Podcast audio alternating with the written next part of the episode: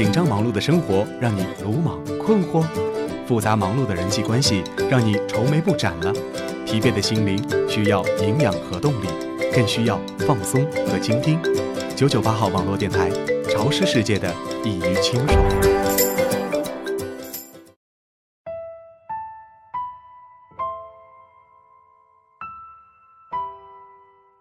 说起青梅竹马这回事，我没有任何的发言权。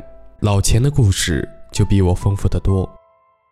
老钱在穿着开裆裤的时候就认识了郭婷，那时候他一点都不喜欢郭婷，因为郭婷从不爱和他玩。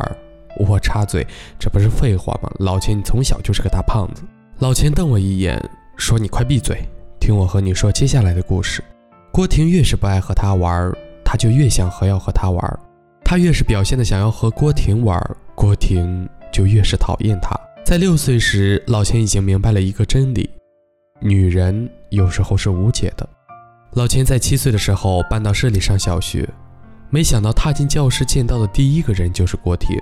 那时，老钱正苦恼着怎么和一个陌生的班级打交道，突然出现的郭婷，在他眼成了仙女下凡。老乡碰老乡，老钱一个激动就对着班里说：“郭婷，我从小就认识，谁都不准和他玩。”这句话便是郭婷在小学时再也没搭理老钱的原因。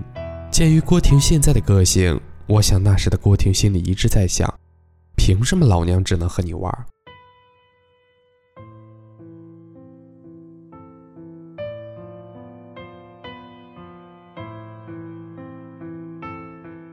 小升初，两人又分在了一个班。老师让大家排队，按照身高排座位。老钱那时还没发育开，正和郭婷一般高。老钱还耍了个小心眼儿，算准了位置，如愿以偿的和郭婷同桌。老钱现在还老说这件事，老念叨：“嗯，要是我现在还有当时的智商，还愁会挂科？”我说：“老钱，依我看，那是你这辈子最机智的时刻了。”两人是同桌。但郭婷还是不爱搭理老钱。郭婷和老钱做同桌后的第一件事就是画三八线。老钱每次越线都被郭婷用尺子一顿乱打。老钱刚开始老越线，想逗郭婷，可实在禁不住尺子的一顿乱打，倒也老实了。郭婷在初二的时候喜欢上隔壁班的班长，那班长是个大高个，老钱在他面前矮了一截，瞬间没了气势。为此，老钱天天逼着自己喝牛奶。而不久前，牛奶还是他最讨厌的东西。但真正让老钱苦恼的事情，绝不是自己的身高，而是情窦初开的郭婷。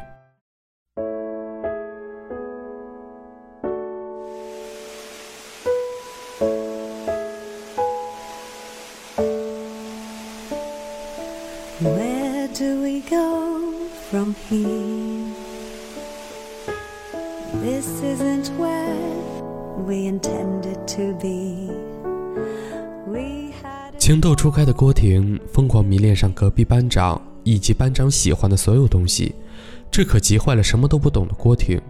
艾弗森是矮的那个，科比是最高的那个，姚明是最高的那个，麦迪是眼睛永远睁不开的那个。哎，为什么加内特长得和科比一模一样？尼玛，加内特哪里和科比长得一模一样了？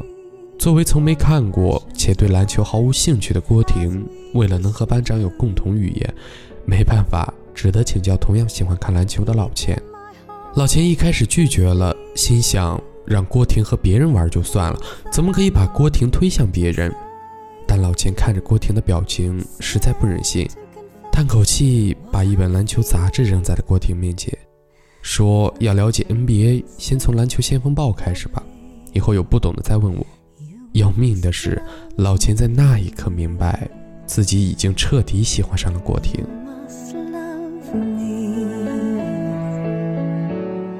人这生物最奇怪的就是，你永远不知道自己多喜欢一个人，直到看到他爱上别人，没办法逆转。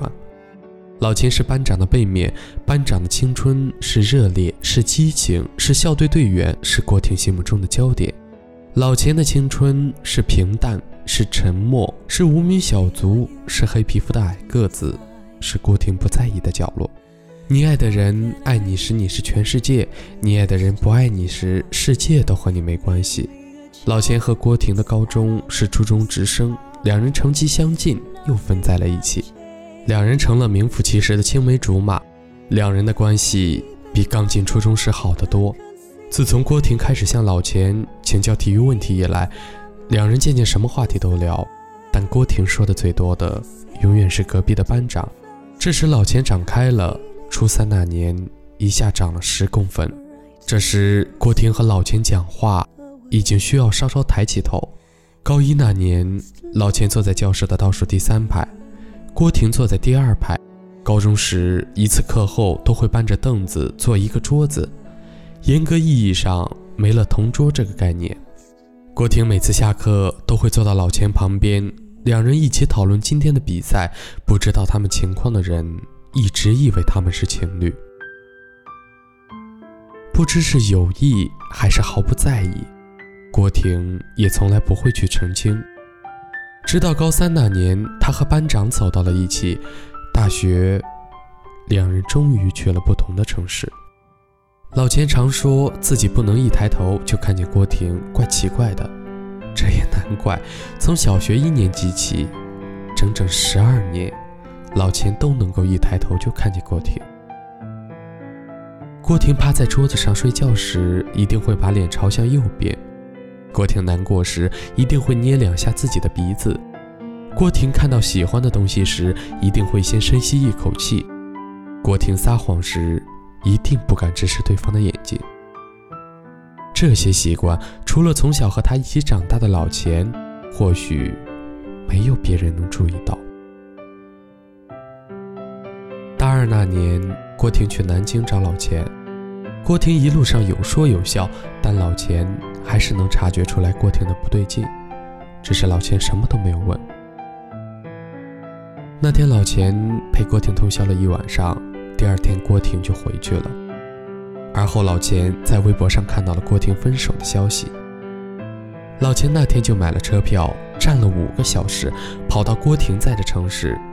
他一路狂奔，终于到了郭婷的学校。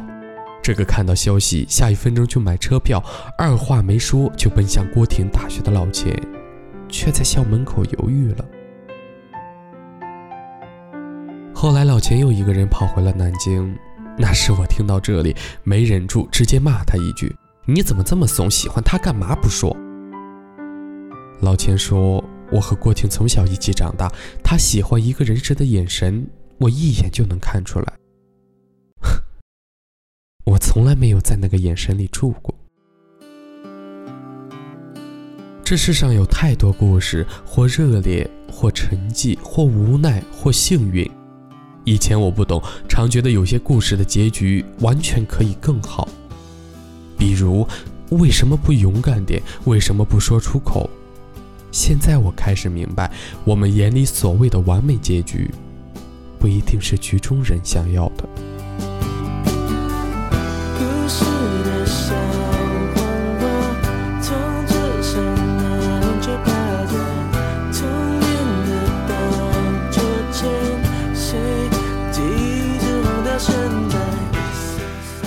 因为我太明白，有些话不必说出口，只要没有告诉你，就可以保持现在的样子。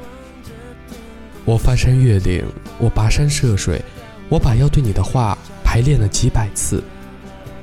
可偏偏我太了解你，因为你等的人不是我，所以我不想告诉你。如果我正好遇见你，只是我刚巧来这里。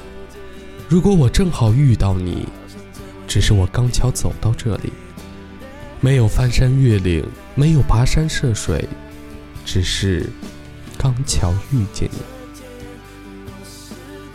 老钱的故事我一直想写，却不知道怎么写。